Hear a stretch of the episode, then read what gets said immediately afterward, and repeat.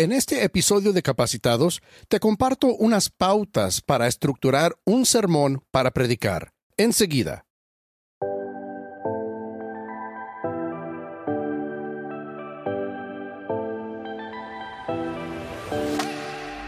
Bienvenido a Capacitados con el doctor Mario Escobedo, el podcast diseñado para capacitarte como un discípulo que avanza la misión que Jesús inició en cada episodio, el Dr. Escobedo comparte verdades prácticas y arraigadas en la Biblia. Aprenderás a aplicar estas verdades para seguir creciendo como un discípulo de Jesús. Así que prepárate para recibir una palabra que te capacitará. Y ahora con ustedes, el anfitrión de Capacitados, el Dr. Mario Escobedo. Saludos y bendiciones mis condiscípulos. Bienvenidos a otro episodio de Capacitados, el podcast. Yo soy el doctor Mario Escobedo y este podcast es para líderes, personas que son líderes en su iglesia, que desean más crecimiento y más capacitación.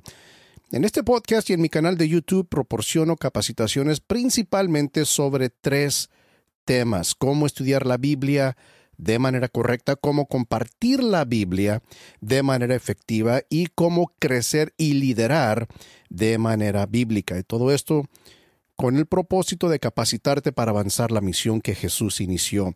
Y yo siento realmente que las capacitaciones perdón, que proporciono pueden ayudarte a ser uno de los líderes más confiables y efectivos de tu iglesia. Te animo, por supuesto, que uses lo que aprendas en este podcast para capacitar a otros. Y entonces, si este tipo de capacitación, este tipo de material te, te interesa, pues suscríbete al podcast usando tu directorio de podcast favorito. Puede ser Apple Podcast, Spotify, Google Podcast, lo que sea. Y al suscribirte, te estás asegurando de que no te perderás de un solo episodio. También puedes suscribirte a mi canal de YouTube para más enseñanzas todavía. Y mira, quiero, quiero regalarte, antes de, antes de comenzar la, la capacitación, quiero regalarte una lección gratis. Y en esta lección te comparto cinco fuentes para generar temas para sermones. Voy a dejar el enlace para acceder a esa lección gratis en la descripción de este episodio. Y también sé que ya algunos de ustedes han visto esta enseñanza en mi canal de YouTube, pero allí en esa enseñanza explico un proceso para generar temas para sermones a diario. El enlace a ese video también está en la descripción de este video. Ahora sí, vamos a comenzar la capacitación.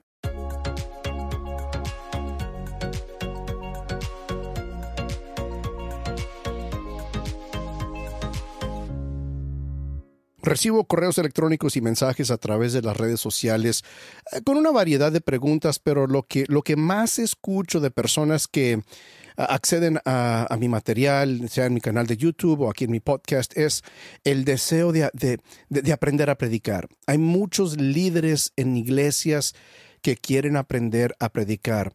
No son pastores, sino que son líderes en sus iglesias y de vez en cuando se les ha delegado la, responsabilidad, diría yo, el privilegio de predicar. Pero el problema que yo he notado o que me han compartido es que muchos de estas personas no han tenido una capacitación, no, se les ha enseñado cómo preparar sermones. Y, fue a raíz de, esa preocupación de muchas personas que yo entonces preparé un curso sobre cómo preparar sermones. En ese curso yo te enseño paso por paso cómo preparar sermones bíblicos. Y, mira, si, te interesa eso, no se trata de eso este episodio, pero si, eso te interesa, mira, visita mi sitio web marioescobedo.com y te puedes registrar para un seminario web gratis donde yo te comparto más detalles sobre el curso. El seminario es gratis, pero el curso sí lleva costo, pero mira, tienes que invertir en tu crecimiento. Y lo que voy a compartir en esta capacitación tiene que ver con la preparación de los sermones, pero es algo, fíjate bien, es algo que no está incluido en mi curso.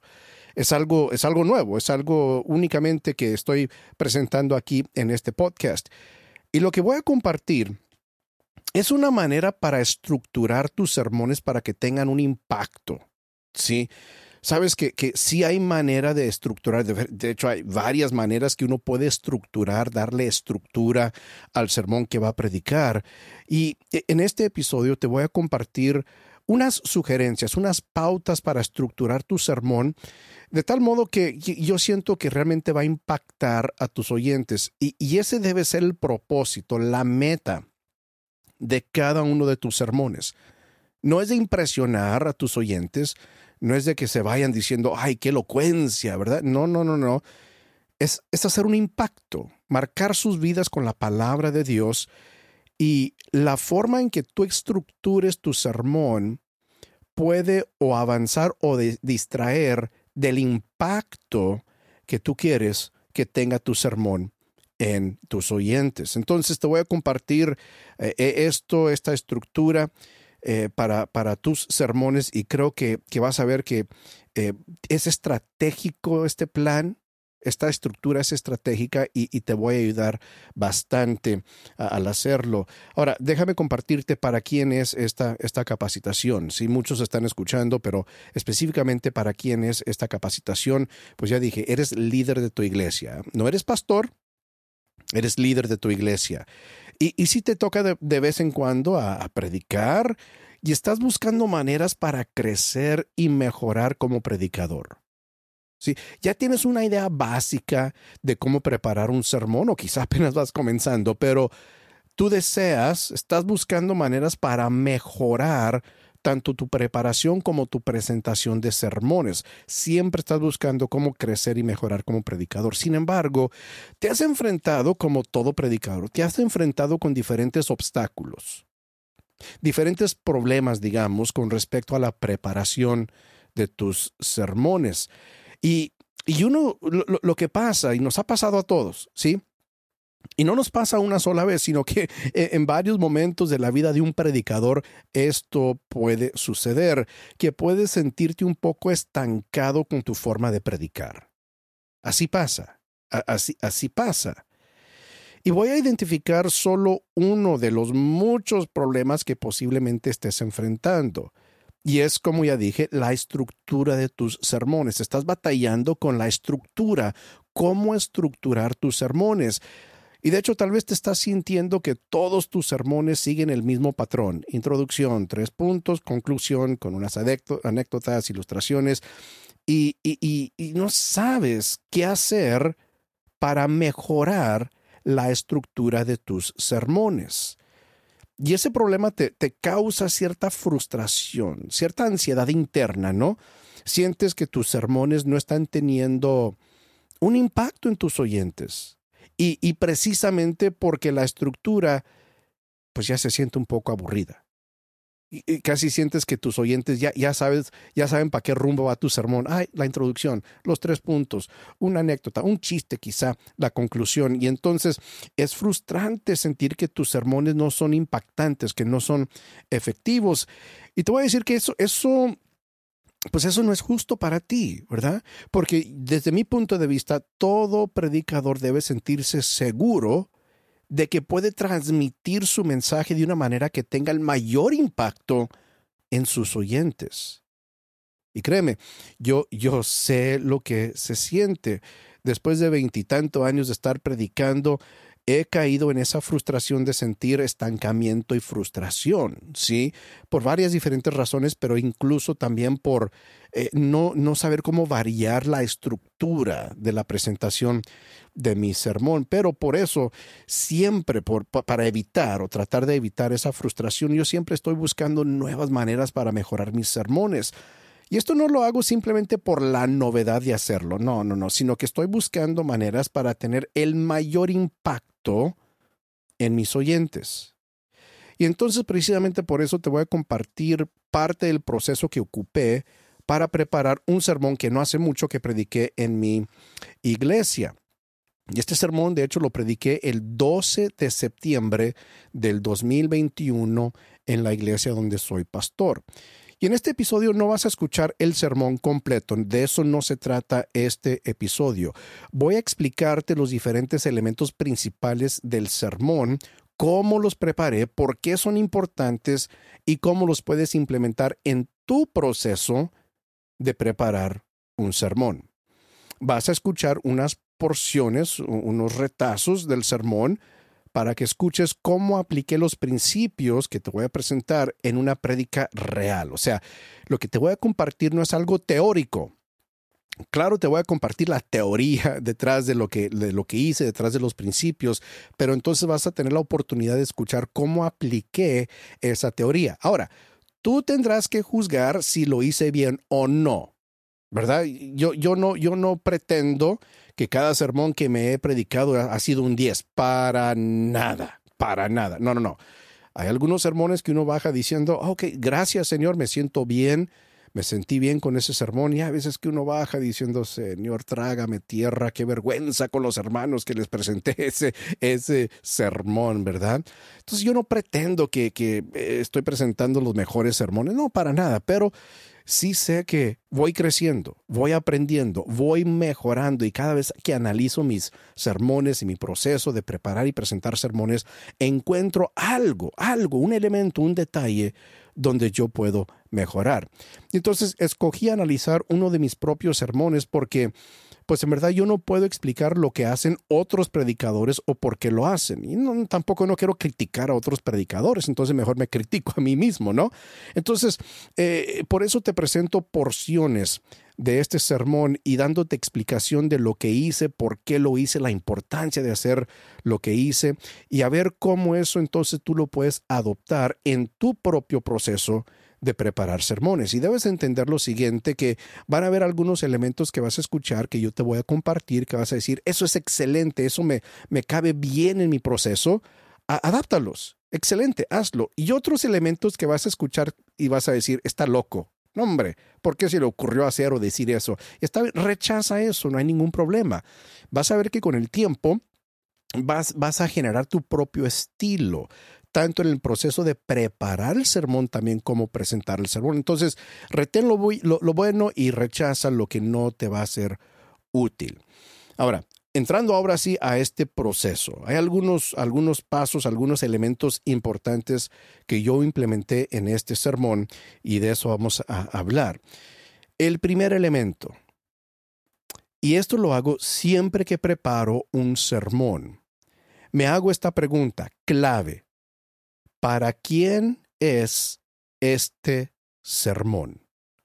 Esa es una pregunta que tienes que hacerte cada vez que prepares un sermón. ¿Para quién estoy preparando este sermón? Ahora, hay veces que yo digo esto en el sermón, o sea, soy explícito en decir, este sermón es para esta persona. Y a veces que no. Pero sin duda, siempre me hago esa pregunta durante el proceso de preparación. Siempre tengo a alguien, o más bien, si no es una persona individual, una persona real, es un perfil de una persona que yo tengo en mente para quien yo estoy preparando ese sermón. Ahora, en este ejemplo vas a escuchar cómo lo presenté en, este sermón y, y, durante mi proceso de preparación yo siempre estaba pensando para quién es este sermón y fíjate a quién identifiqué para quién estaba preparando este sermón, fíjate. Estoy hablando a esa persona que se ha desconectado. Y debido a que te has desconectado, como que tu crecimiento espiritual se ha estancado. Cuando, cuando te desconectas, de los otros miembros del cuerpo de Cristo, entras en un peligro increíble. Y, lo, que, lo, que, resulta es que realmente vas a ver un estancamiento, te vas a atascar espiritualmente, no vas a poder avanzar. Y entonces estoy dirigiéndome a esa persona que por cualquier razón te, te has desconectado. Ahora te diste cuenta allí muy explícitamente, yo identifiqué para quién es este sermón. Y nuevamente, no, no soy tan explícito en cada sermón, es decir, no comparto cada vez con los oyentes para quién es este sermón, pero sin duda y sin excepción, en mi proceso de preparar el sermón, siempre estoy pensando para quién es este sermón. Ahora, este sermón en particular eh, lo estábamos, lo, presenté porque estábamos promoviendo la participación en nuestros grupos de vida. Algunos le dicen células, grupos pequeños, grupos de hogar, etcétera. Y entonces estábamos hablando de la importancia de mantener tu conexión con otros miembros del cuerpo de Cristo. Y entonces yo, yo, yo decidí en mi tiempo de preparación identificar a esa persona que por X razón se sentía desconectada del cuerpo de Cristo, de los otros miembros del cuerpo de Cristo. Ahora, en tu proceso de preparación de sermones es importante identificar para quién estás preparando tu sermón. Y yo, yo sé lo que muchos piensan, pues mi sermón es para todos. La Biblia es para todos, mi sermón es para todos. Y mira, déjame nada más deshacerte de esa ilusión.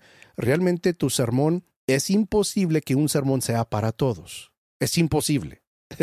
Desde mi punto de vista es imposible que un sermón, cualquier sermón, sea para todos. Automáticamente, inherentemente, vas a excluir a alguien en cualquier sermón que prediques.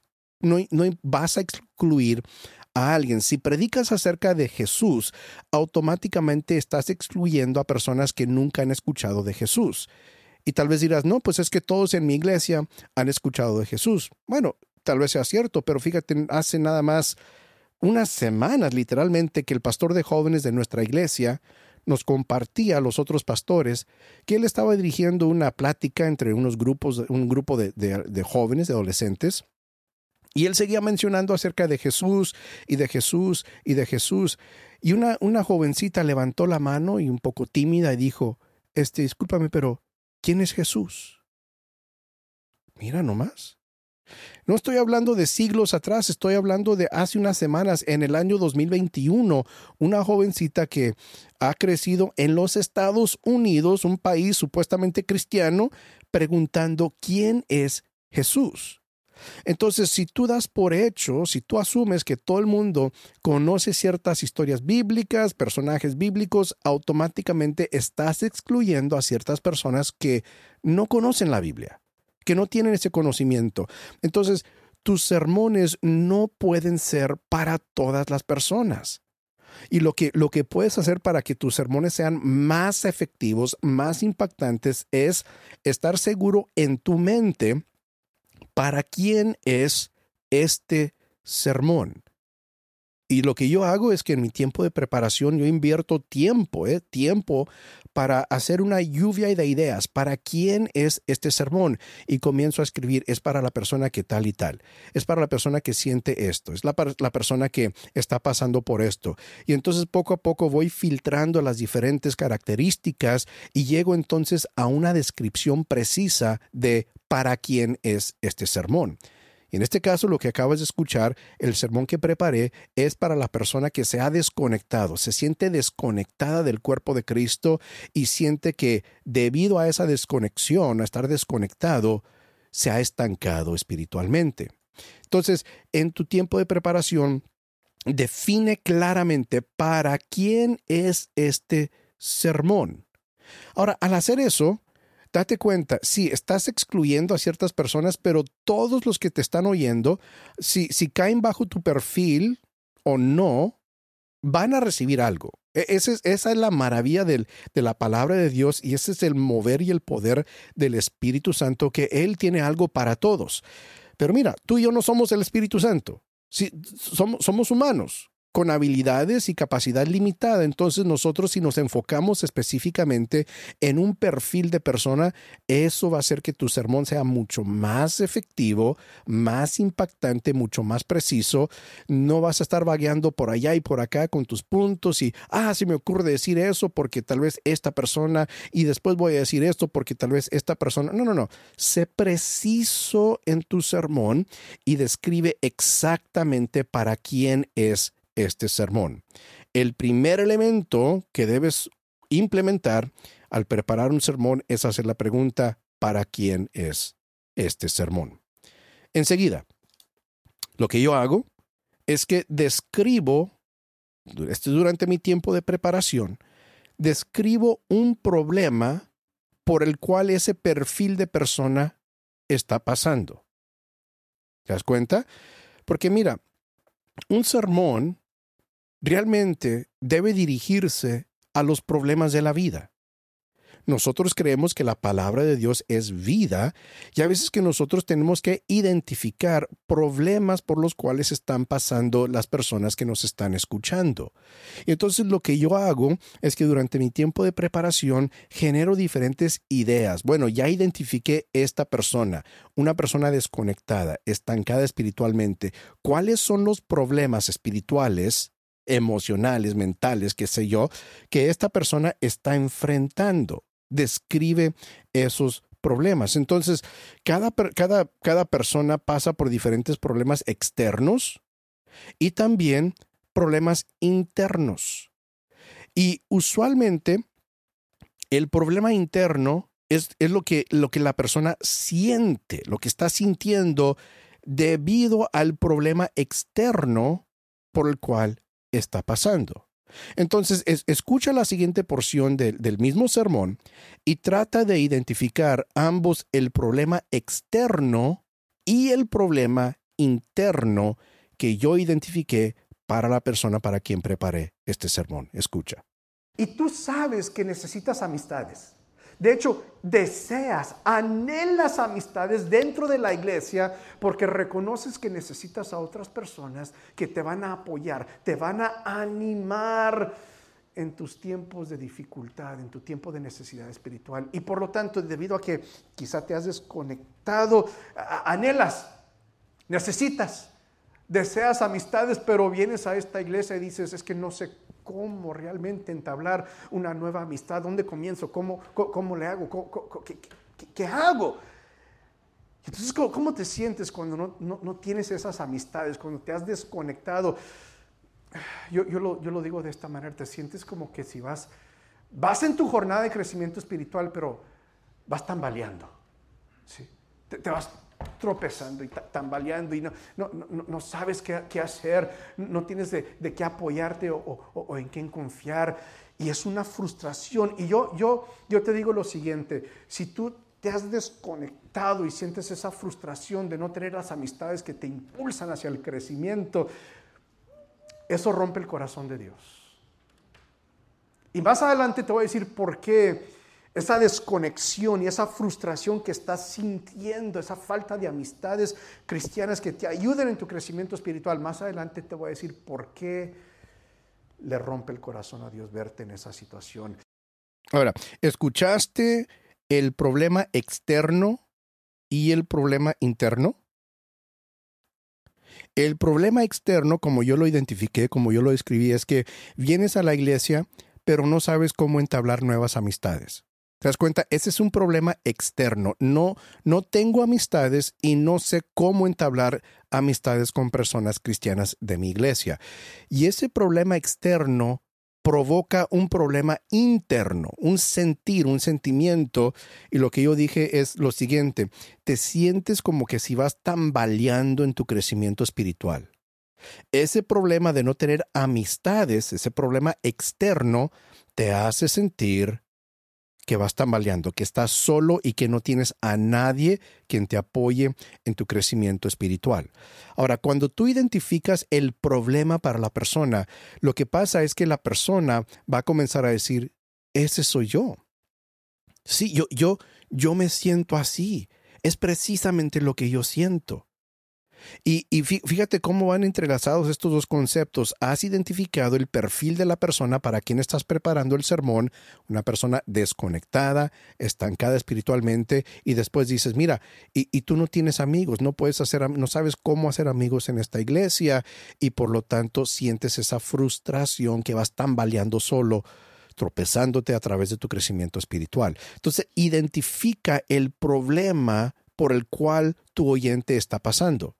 Ahora, en cierto sentido, eh, eh, tú estás como que, digo, adivinando cuál es el problema, pero realmente hay, una, hay una, cantidad limitada, ciertas categorías de, problemas espirituales por las cuales tus oyentes están pasando. Lo bueno es que la Biblia se dirige a cada una de ellas. Sin embargo, no tienes que tratar de inventar problemas. Hay cosas muy básicas por las cuales cada persona que viene a la iglesia problemas por los cuales está pasando. Y cuando tú comienzas a identificar problemas específicos, entonces eso te va a ayudar a ser de mayor impacto para tus oyentes. Y te vas a dar cuenta que al compartir, al describir ese problema, vas a, vas a notar en la gente como que eh, en sus ojos y en su rostro se les va a notar, vas a ver a esa persona, le, le estoy describiendo a esa persona. Sí, vas a estar viendo a, tu, a tus oyentes y te vas a dar cuenta, ah, sí, esa persona, para esa persona, e, esto lo que estoy describiendo es, es realidad para esa persona.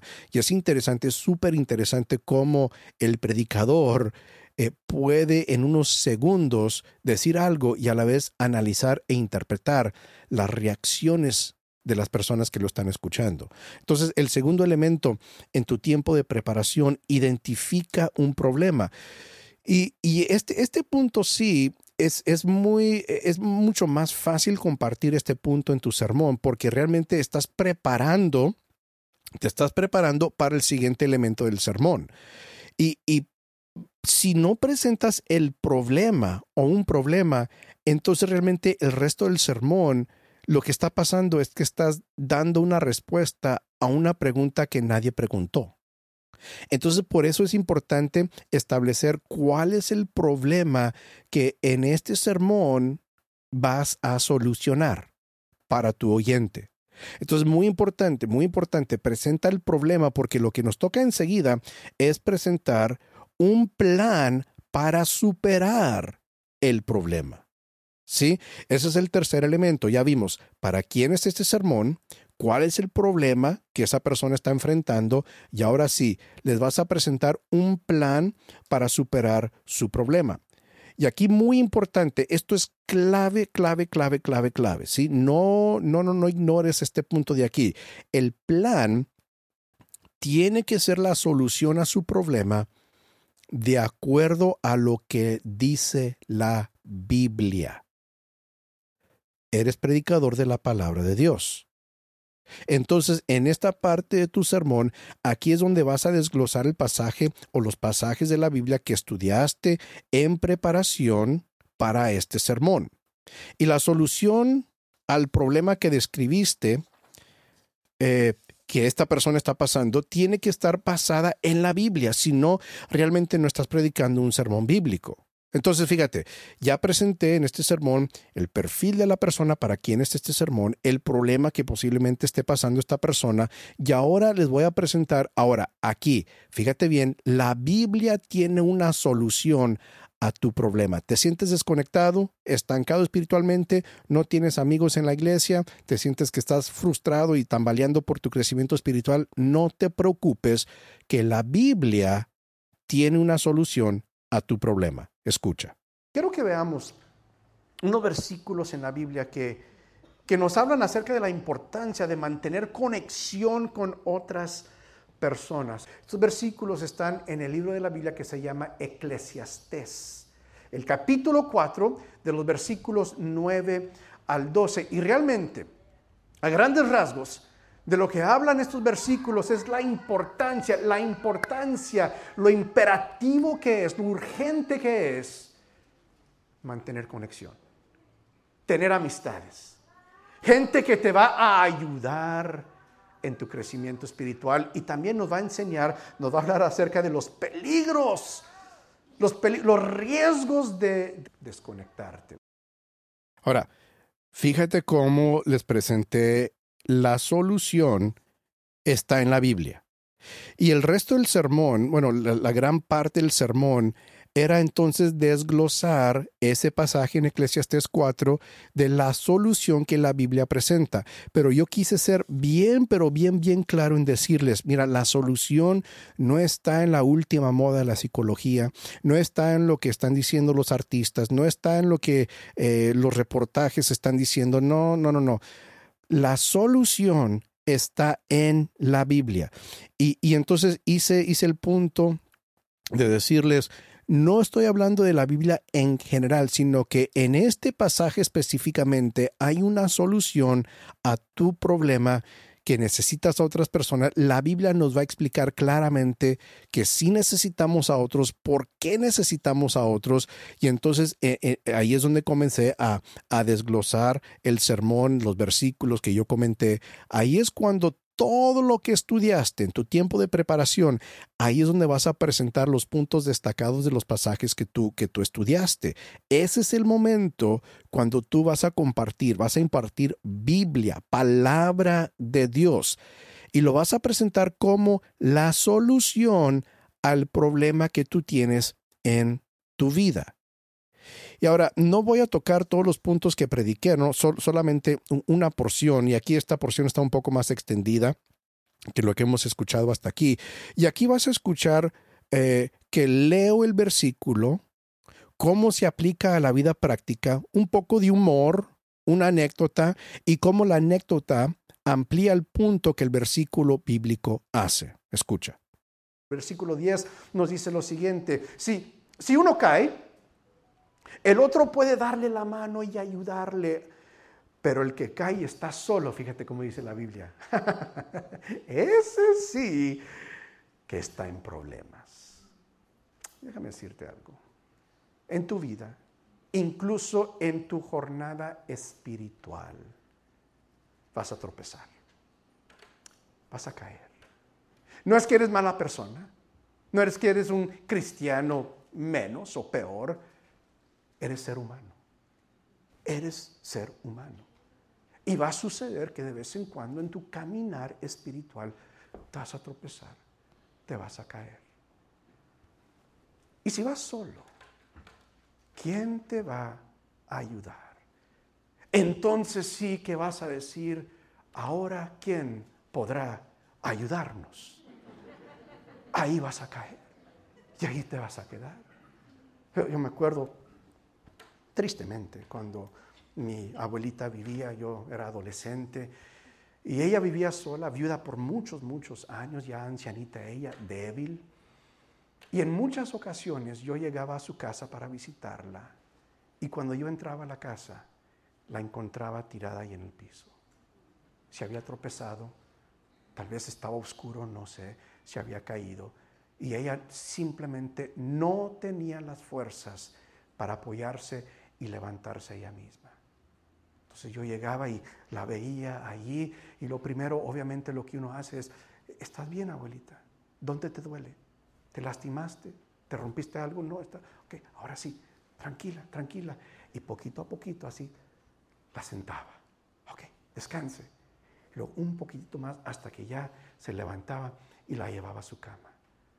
¿Sabes que en la vida espiritual ocupamos de esa ayuda de otras personas. Hay veces, sí, hay, veces te vas a tropezar y, te vas a caer y dices, ay, me raspé aquí la rodilla, te levantas, te sacudes y sigues.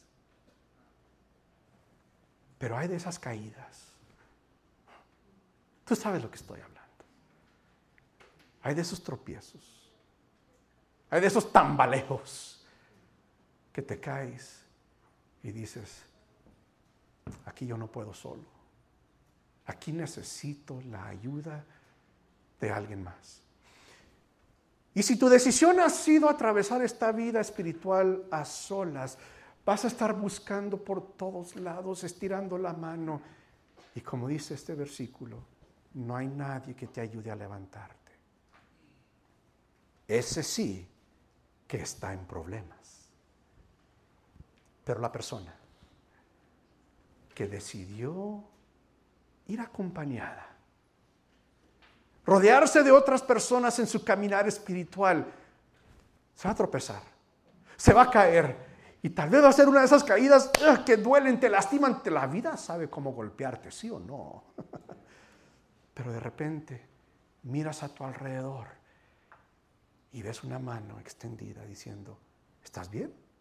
¿Te lastimaste? Déjame ayudarte. Este versículo nos enseña la importancia de cuando estás en ese momento, vas a necesitar la ayuda de alguien más. Y cuando estás en conexión con otras personas, pueden ayudarse mutuamente en momentos de necesidad. Y sabes, no solo eso, pero se siente bien. Oh, se siente requete bien cuando te caes y alguien está ahí para extenderte la mano. Pero ¿sabes cómo? ¿Qué, se siente bien también? Cuando a ti te toca extender la mano para ayudar a alguien. Oh, que tú dices, Señor, gracias.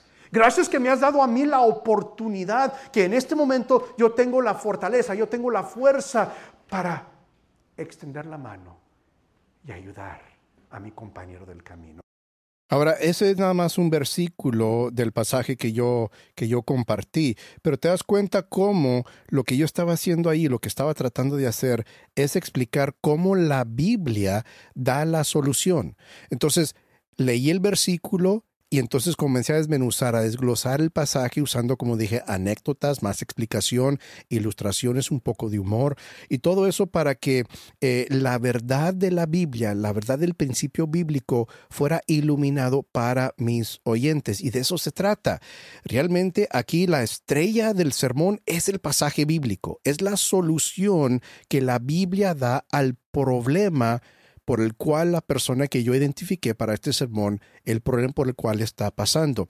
Entonces, aquí es donde, desde mi punto de vista, e, ese debe ser la, la mayor parte de tu sermón, la exposición de la palabra de Dios. Ahí debes concentrarte. Claro, identifica para quién, ¿Es tu sermón? ¿Cuál es el problema que están pasando? Claro que sí, pero mira, nosotros somos predicadores de la palabra de Dios, entonces nuestra exposición debe, debe girar en torno de la palabra de Dios, no puede ser de otra forma. Hay que predicar la palabra de Dios porque únicamente la Biblia puede transformar las vidas. Yo estoy a favor, al 100% a favor de usando anécdotas, cifras, estadísticas, ilustraciones, imágenes, videos y etcétera, pero solamente para apoyar el principio bíblico que yo quiero que la gente se lleve con ellos. Entonces, no es nada malo usar todos esos elementos y esas herramientas, pero no a costa de la palabra de Dios. La palabra de Dios, la Biblia, debe tomar el lugar principal en nuestros sermones. Y lo que nosotros hacemos como predicadores es, es, entonces iluminar para nuestros oyentes la verdad de los principios que la Biblia está compartiendo. Entonces, es, eso es importante. Desglosa, desglosa la palabra de Dios, dales a entender, ayúdales a entender cómo la Biblia tiene la solución a sus problemas. Muy bien, enseguida, el, el siguiente elemento, ya vimos para quién es este sermón, eh, describe el problema por el cual esa persona está pasando, preséntales un plan, un plan basado en la Biblia, por supuesto, y enseguida les vas a presentar la idea principal de tu sermón. Y desde mi punto de vista, este quizás sea el punto más frecuentemente ignorado por predicadores. ¿sí? que no, no comparten la idea principal de su sermón. Ahora, en cada sermón, tú vas a tener que decidir en qué punto de tu sermón vas a compartir la idea principal. Y no tienes que aferrarte a, un patrón eh, que siempre sigues el mismo patrón, que siempre lo compartes al inicio del sermón o siempre al final, casi a la conclusión o al medio. Todo depende del sermón y el impacto que tú quieres que tenga la idea principal pero tienes que compartir la idea principal de tu sermón. Y aquí es donde yo veo que muchos predicadores no lo hacen, no son explícitos en compartir cuál es la idea principal de su sermón. Y lo que vas a escuchar aquí enseguida es que yo, yo comparto, soy muy explícito y esto lo hago en cada, cada, cada sermón, casi cada sermón, yo diría el 95% de mis sermones, yo soy muy exagerado al momento de compartir la idea principal del sermón. Porque fíjate, y, lo vas a escuchar cómo le hago, pero fíjate, eh, en cada sermón tienes, tienes oyentes que, que, se toman viajes mentales durante tu sermón. Es, eso es parte de, de ser predicador. Nos gustaría pensar que porque nos están viendo, que nos están dando toda su atención. No es cierto, no es cierto. Nunca vas a tener al 100% de tus oyentes escuchándote al 100% con su atención. No, no es así. Algunos van a estar bien conectados con tu mensaje y a la vez otros van a estar en esos viajes mentales. ¿Qué, ¿Qué, tengo que hacer esta semana? Lo que acaba de pasar, lo que está por venir o cualquier cosa, el partido que quiero ver, cualquier cosa está pasando por sus mentes y de repente esas personas que están en el viaje mental regresan y ahora tienen, tienen, uh, tienen su atención pero las otras personas que antes tenían su atención, ahora ellos se van en un viaje mental. ¿Te das cuenta? Así pasa, así pasa. Y de hecho, tú haces lo mismo. Cuando tú eres el oyente, tú has hecho lo mismo, ¿verdad? Todos lo hacemos. Entonces, cuando yo presento la idea principal de mi sermón, yo soy muy exagerado. Y a esto me refiero yo soy muy explícito en decir, miren, esta es la idea principal de este mensaje. Todo lo que he dicho hasta este punto es para llegar a, a, este mensaje de aquí, a esta idea principal. Y cuando hago eso, el propósito es como que llamar la atención de todos, ¿sí? Estoy diciendo básicamente, aquellos que han ido en un viaje mental, regresen, regresen. Y les doy, les doy un momento, ¿sí? Por eso tomo tiempo para hacer esto, les doy un momento para que todos regresen y que me den su atención y quizá por unos 10 o 15 segundos yo tengo la atención de todos los oyentes, en, teoría, sí, supuestamente. Tengo la atención de todos porque tomé el tiempo para decir, esta es la idea principal, escúchenme todos, esto es lo que, lo que yo quiero que se lleven con ustedes de este sermón. Ahora, fíjate cómo te, lo, lo hice en este mensaje. Ah, dije al inicio, quizás estás aquí y dices, he perdido la conexión, ya no estoy eh, conectado, ya no estoy conectada con otros miembros del cuerpo y siento esa frustración. Reconozco que necesito amistades que me ayuden, que me apoyen en mi caminar espiritual. Y, si te encuentras en esa situación, déjame decirte, lo dije al inicio, e, e, eso rompe el corazón de Dios, rompe el corazón de Dios. ¿Por qué? Fíjate bien, ahora te digo por qué. Y realmente esto lo que voy a decir es, es la, la gran idea, la idea clave la idea principal de todo este mensaje, todo lo que he estado diciendo es para llegar a, a este punto. Pon atención porque esto es importante. Si sientes esa frustración, fíjate bien, nunca estuvo en el plan de Dios que enfrentaras las luchas espirituales a solas. Ese nunca fue el plan de Dios. Nunca fue el plan de Dios. Dios diseñó al ser humano para vivir, anhelar, desear, necesitar comunidad y apoyo de otras personas. Ahora, esa fue la idea principal de ese mensaje, que nunca fue parte del plan de Dios que enfrentaras las batallas o las luchas espirituales a solas. Y, te, diste cuenta cómo exageré, estaba llamando la atención de la gente que regresaran su atención a lo que yo estaba diciendo y entonces compartí la idea principal del mensaje. Ahora, eh, déjame explicarte por qué yo siento que es importante compartir la idea principal en cada sermón tan explícitamente, ¿sí? Porque, como digo, he escuchado a muchos predicadores que, no hacen el punto de ser claros en cuál es la idea principal de su sermón. Y, hay algunos que son tan buenos como predicadores que no lo tienen que hacer. O sea, su, su, oratoria es tan buena que no lo tienen que hacer. O sea, es muy evidente a través de todo lo que dicen cuál es el punto principal. Pero para la mayoría de nosotros, digamos los mortales, ¿verdad? Que, que no somos predicadores, super predicadores yo creo que a nosotros nos, nos beneficiaría bastante ser explícitos en decirle a nuestros oyentes, esta es la idea principal de este sermón. ¿Por qué? Porque no puedes confiarte de que tus oyentes adivinarán correctamente el punto principal de tu sermón que quieres que se lleven con ellos. Recuerda que te dije, de vez en cuando cada persona, cada uno de tus oyentes se toma unos viajes mentales entonces, ellos no están siguiendo el hilo completo de tu sermón. El hilo para ellos tiene fracturas. El hilo no está íntegro. Ellos tal vez comenzaron escuchándote, pero en un punto se les fue la atención, ah, ahí se rompió el hilo. Regresaron en cualquier dado punto de tu sermón, ah, ok, ahí retomaron el hilo, pero se rompió otra vez. Entonces, ellos, como no tienen el, el hilo completito, realmente no saben cómo completar el sermón y saber, ah, de esto está hablando. Tú preparaste el sermón y tú sabes de lo que estás hablando, pero ellos no, y especialmente porque se les va la onda, toman esos viajes mentales, ellos realmente no van a adivinar de lo, de lo poco que capturaron de tu sermón, ellos no van a poder compilar y decir, ah, de esto se trató el sermón. Entonces, tú puedes arriesgarte y decir, bueno, ah, ojalá, ojalá que se llevaron algo del sermón. Oh, bueno, esa es una estrategia pésima, ¿sí? Y por eso yo, yo soy muy explícito en decir, esta es la idea principal del sermón.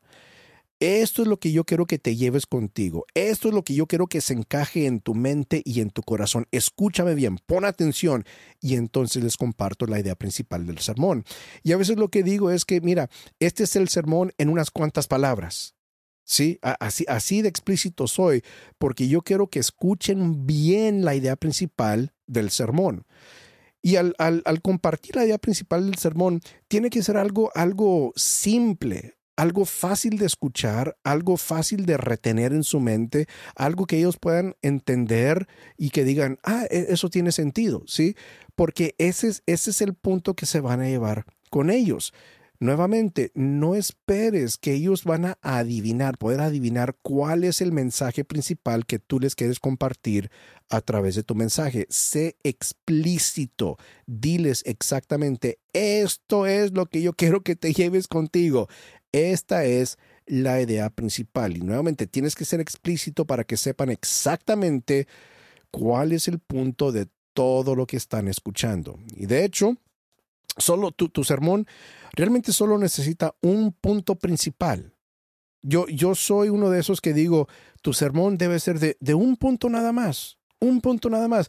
Nada más ponte a pensar que tú como predicador, si, si, tienes un sermón de tres o cuatro puntos, lo más probable es que tú como el que preparó y predicó el sermón, a los tres o cuatro días, ni tú mismo te vas a acordar de los tres o cuatro puntos de tu sermón. ¿Cuánto más tus oyentes no se van a acordar los puntos de tu sermón, si son tres o cuatro. Entonces lo que yo acostumbro a hacer es que yo predico sermones de un punto principal nada más. Y claro que hay más información, pero toda la información del sermón es para apoyar, desglosar, iluminar, ilustrar ese solo punto de mis, ese único punto de mi sermón porque mira, la gente no se va a acordar de los cinco principios de tal y tal, o las cinco claves, las seis llaves para tal, no se van a acordar de las seis. Y les dices, ah, pues es que yo les doy una hojita para anotar. Sí, ¿dónde termina esa notita, esa hojita? En la basura. Entonces, si quieres ser más efectivo, más impactante, reduce tu sermón a un solo punto y todo lo que dices en tu sermón es para recalcar, iluminar, explicar ese único punto. ¿Sí? Entonces, hay diferentes maneras que puedes recalcar el punto principal de tu sermón, anécdotas, cifras, estadísticas, experiencias personales, muchas diferentes cosas que puedes utilizar para desglosar tu punto principal. Y yo creo que quizá lo más efectivo para recalcar un punto principal de tu sermón es usar otras porciones de la Biblia. ¿Sí? Y es precisamente lo que hice en este sermón. Ya, ya escuchaste el punto principal, que nunca fue parte del plan de Dios que tú enfrentaras batallas espirituales a solas. Bueno, entonces acudí a otra porción de la Biblia para recalcar y explicar, dar, dar más iluminación a ese, a ese punto principal. Fíjate, fíjate lo que hice para, para desglosar un poquito más la idea principal del sermón. Sabes que en ah, el proceso creativo que se relata en el libro de Génesis en la Biblia. Después de cada actividad, cada día de creación, la Biblia dice que Dios dijo el primer día, el segundo día, tercer día, cada etapa, Dios vio lo que había hecho y dijo, es bueno. En una sola ocasión, durante todo ese proceso creativo, una sola vez que Dios dijo, no es bueno. ¿Cómo?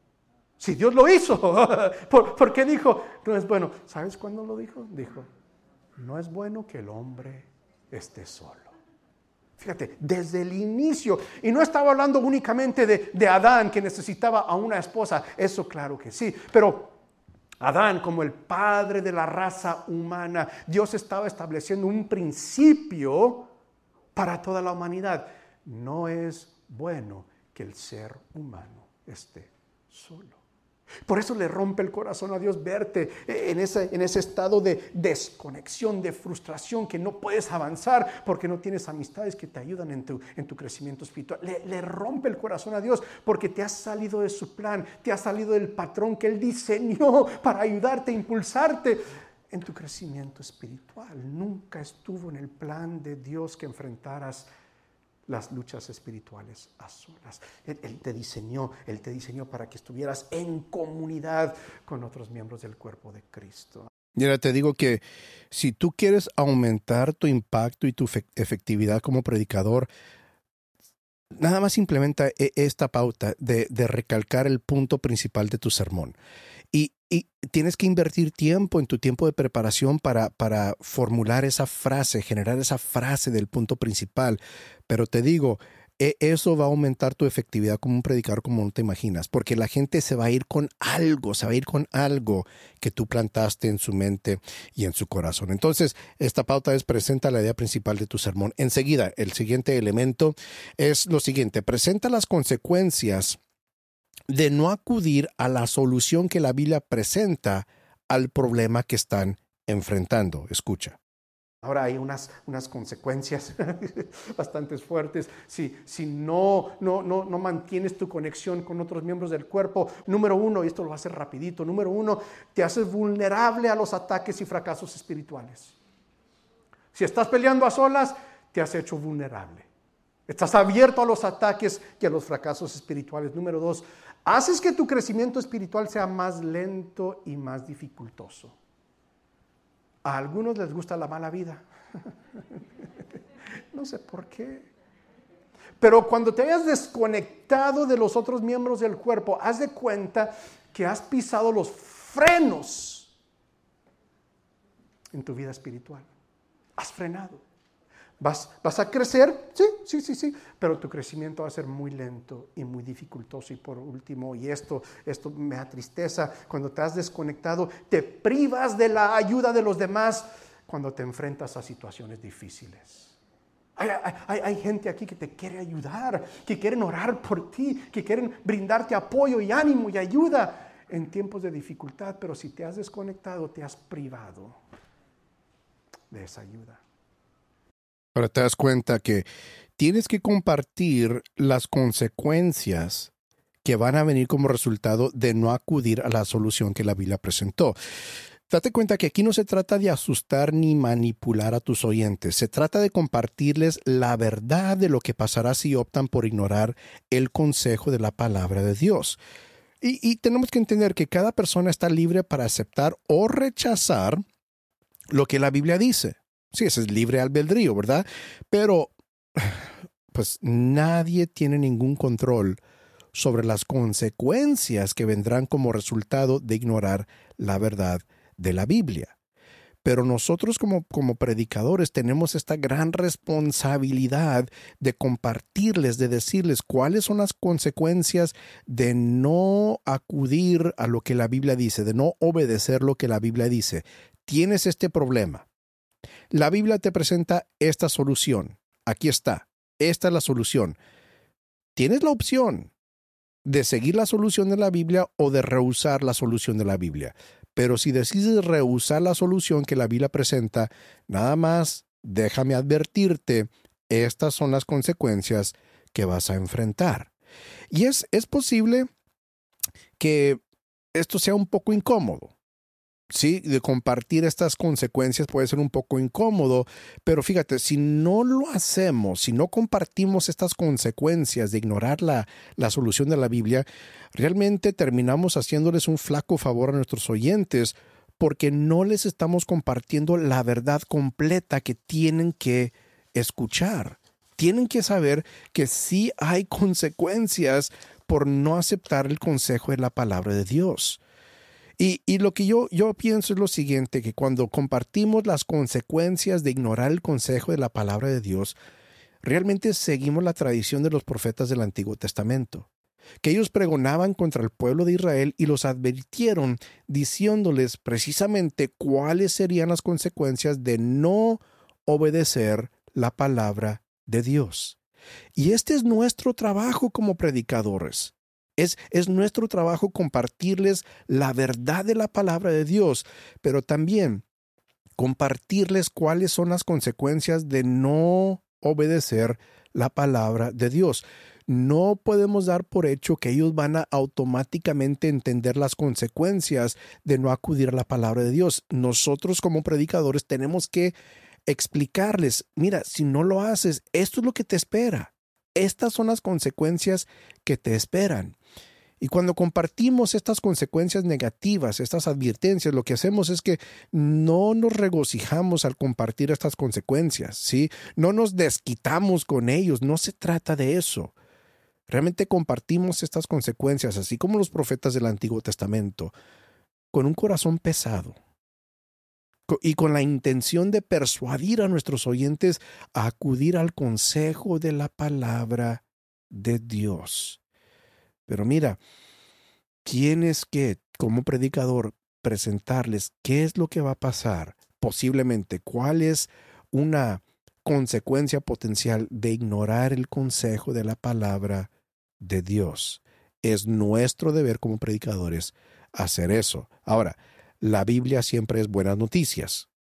Y nosotros, en nuestros sermones, también tenemos que tener el elemento de las buenas noticias y por eso el siguiente elemento es compartir los beneficios, las ventajas de acudir al consejo de la palabra de Dios. Escucha. ¿Cuáles son las ventajas de estar dentro de un grupo de, comunidad conectado a otras personas del cuerpo de Cristo? Número uno, te conectarás con personas que te ayudarán y te apoyarán en tu crecimiento espiritual. Es tan lindo llegar a un lugar con otras personas y saber sin sombra de duda, saber, esa persona se interesa en mi crecimiento espiritual. ¡Wow! Llegar a un lugar y ver a personas que sinceramente quieren ver tu crecimiento. Van a orar por ti. ¿Por qué? Porque quieren que crezcas. Van a hacerte las preguntas difíciles. ¿Por qué? Porque quieren que crezcas. Y para mí, la ventaja principal desde mi punto de vista es que vas a crecer de la manera que Dios diseñó. Y cuando hacemos las cosas según el diseño y el plan de Dios, es inevitable. Las cosas van a salir bien. La gente tiene que saber, tus oyentes tienen que saber qué les espera al otro lado de la obediencia. ¿Qué les espera al otro lado de acudir al consejo de la palabra de Dios? Y por eso tomamos tiempo para explicarles. Realmente les estás pintando un escenario de la vida que pueden tener si solamente acuden a la palabra de Dios, al consejo de la palabra de Dios. Tú como predicador tienes que pintarles esa visión de lo que su vida, de lo que su futuro puede ser si obedecen la palabra de Dios. Ya les presentamos las consecuencias. Fíjate, si sigues por este mismo camino, si no acudes al consejo de la palabra de Dios, estas son las consecuencias. Pero fíjate, déjame presentarte el otro lado. Fíjate el potencial, fíjate el futuro que, que, tú puedes tener en tu vida si solamente tú acudes a lo que la palabra de Dios dice. Entonces aquí yo les, yo les presenté esto es lo que te espera al otro lado de la obediencia, ¿sí? Este puede ser tu futuro. Entonces lo que, lo que hice aquí enseguida, todavía en este punto de, de compartir los beneficios, es que aquí usé una anécdota para sellar esta porción del sermón. Escucha. Hay un tipo de pato que se ponen ahí todos en una rama para dormir. Pero muy interesante. El pato que está aquí a la orilla, ¿se dan cuenta que tiene el ojo abierto? Algo muy interesante del, cerebro de, de este tipo de pato, que no sé cómo, ¿verdad? Pero la mitad del cerebro se duerme y la otra mitad se mantiene despierta. La mitad que está despierta es la mitad que está dando hacia afuera. Y la parte dormida es la parte que da hacia los otros patos. Y entonces este pato de aquí, el que está al otro extremo, la mitad de su cerebro están despiertos todavía. Los demás, los otros patos, dormiditos, tranquilos. ¿Sabe lo que pasa? Que si esos patos con ese ojo abierto ven un peligro, una amenaza a los demás, y despiertan a los otros patos, así como desperté a algunos patos aquí.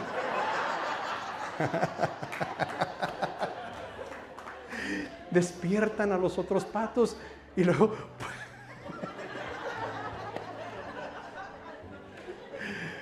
pueden huir del peligro. Porque están unos patos vigilando, protegiendo a los demás. Aprendemos algo también de los gansos. Yo creo que ustedes ya saben que los gansos eh, vuelan en forma de V. Muy, famosos los, gansos porque vuelan así en, forma de V. Y, lo hacen para conservar la energía. Ahora, nada más eh, comienza a hacer tu propia aplicación a tu vida espiritual.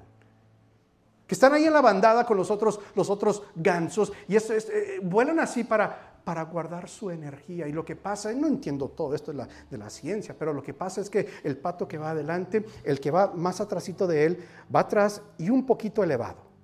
Y luego el que va después va atrás y un poquito elevado. Y, no, sé exactamente cómo, pero esa forma de ver reduce la resistencia al viento. Entonces los patos que van más, oh, perdón, los gansos, ya los patos, ¿verdad? Ya los gansos que van más atrás no tienen que esforzarse tanto. Y el que va allá enfrente, pobrecito, él sí la lleva todo. Pero llega un momento cuando el que va enfrente les dice a los demás, no sean gachos. Y se va para atrás y entonces otro ganso, uno más descansadito, va enfrente. Se turnan. Porque nos cansamos. Y no nada más eso, pero cuando están así en forma de B, lo que pasa es que los gansos pueden ver a los otros gansos, vigilarlos. Y si un ganso por X razón cae rápido, otros gansos lo ven, siempre dos más van y están con el ganso hasta que él esté mejor y pueda recuperarse. Una protección. Y nosotros nada más vemos aves en el cielo, ¡ay, qué bonitos, ¿verdad? Pero hay principios, principios que Dios instaló, digamos, para enseñarnos a nosotros que nosotros también necesitamos a otras personas. Te vas a cansar, vas a entrar en peligros, ¿Quién está vigilando por ti? ¿Quién te está protegiendo? Entonces, el uso de anécdotas, date cuenta que son muy, son muy eh, eficaces, ¿no? Y, debes, debes tener un proceso dentro de, de tu preparación de sermones para incorporar incluir las anécdotas porque realmente nos ayudan a, ilustrar los puntos que queremos hacer en nuestros sermones. Entonces, este punto de aquí, como dije, es compartir los beneficios de acudir al consejo de la palabra de Dios y aquí es donde usé la anécdota. Ahora, el último elemento, ya, ya vamos terminando, ya vamos aterrizando. El, el último elemento en este proceso, déjame repasar rápidamente lo que ya hemos cubierto hasta aquí los diferentes elementos, identifica para quién es este sermón, identifica enseguida un problema por el cual ese perfil de persona está pasando, presenta un plan para superar ese problema, y eso es de acuerdo a la Biblia, presenta la idea principal de tu sermón, presenta las consecuencias de no acudir a la solución que la Biblia presenta al problema, y acabamos de ver que ah, hay que compartir los beneficios de acudir al consejo de la palabra de Dios. El último elemento de este proceso es que tienes que darles un llamado a la acción. Esta es la, la, la parte de la aplicación tienes que tomar acción con lo que has escuchado. Y nuevamente, aquí, aquí no puedes dar por hecho que tus oyentes van a saber cómo o qué hacer con el principio bíblico que acaban de escuchar. Tú como predicador, tú sabes qué hacer con la palabra de Dios, pero quizá tu oyente no. Entonces tiene que ser muy explícito, ser muy explícito en, en, tu sermón, en darles un plan de acción, un llamado a la acción. Y en este caso, en este sermón yo les di, yo les di un plan, creo que fueron tres pasos que yo les di para llevar a cabo el principio bíblico.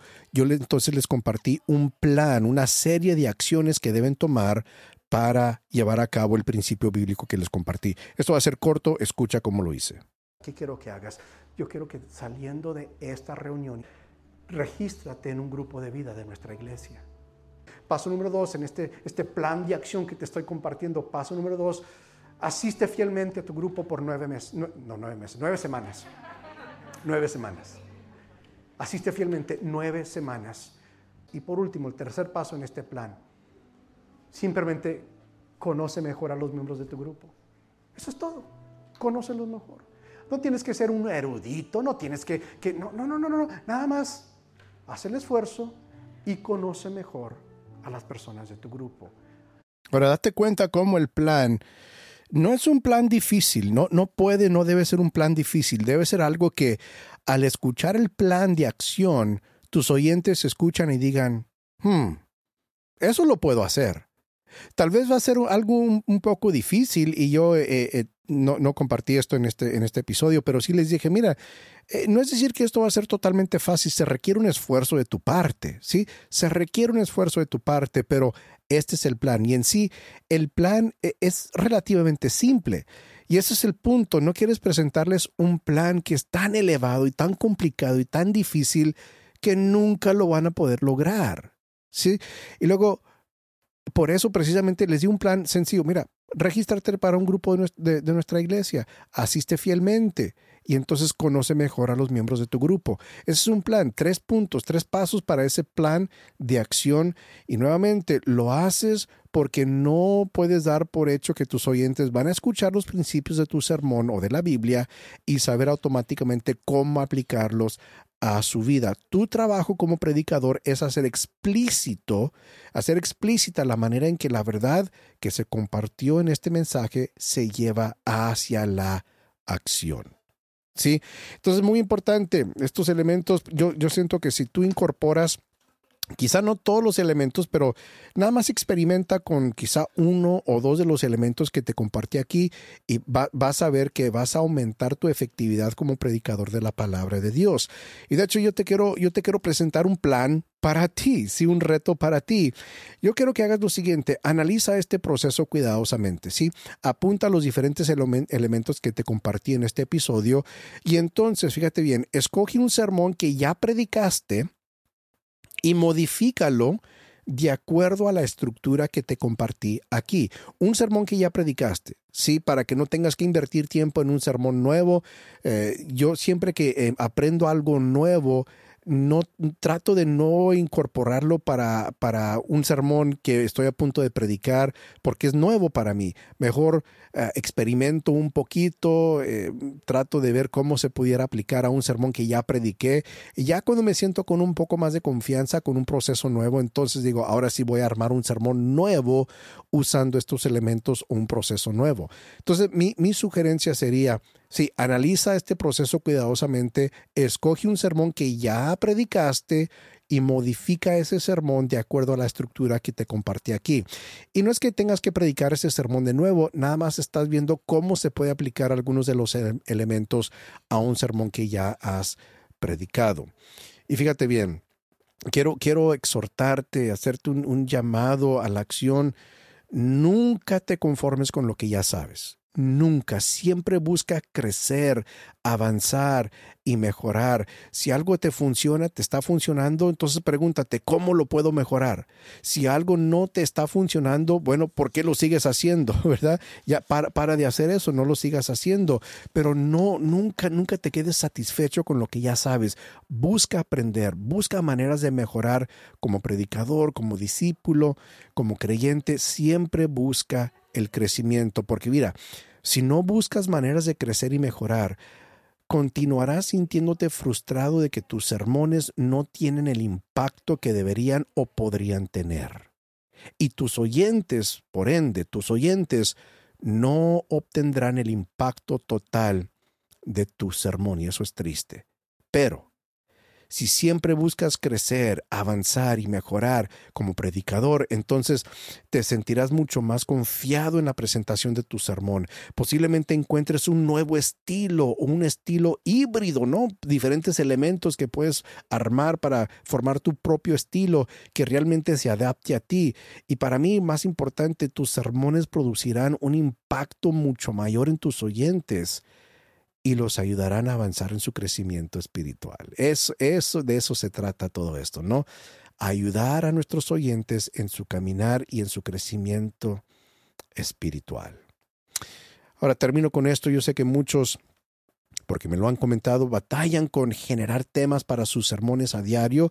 Yo tengo un video en mi canal de YouTube en el cual te enseño mi fuente favorita para generar temas para sermones. Voy a dejar el enlace a ese video en la descripción de, esta, eh, de este episodio. Muy bien, mis condiscípulos. Nos extendimos un poco en este episodio, pero has sido capacitado. Espero que estos elementos para preparar un sermón te hayan ayudado, que ten un poco más de confianza en tu tiempo de preparación de sermón. Has sido capacitado. Ahora, toma lo que has aprendido y úsalo para capacitar a otros. Hasta la próxima, que Dios te bendiga. Gracias por sintonizar este episodio de Capacitados con el doctor Mario Escobedo. Nuestra oración es que lo que aprendiste en este episodio te haya animado y desafiado. No olvides suscribirte a este podcast para siempre recibir las nuevas enseñanzas. Además, asegúrate de obtener recursos adicionales en el sitio web del Dr. Escobedo, marioescobedo.com y en su canal de YouTube. Los enlaces de ambos se encuentran en la descripción de este episodio. Nuevamente, gracias y que siga siendo enteramente capacitado.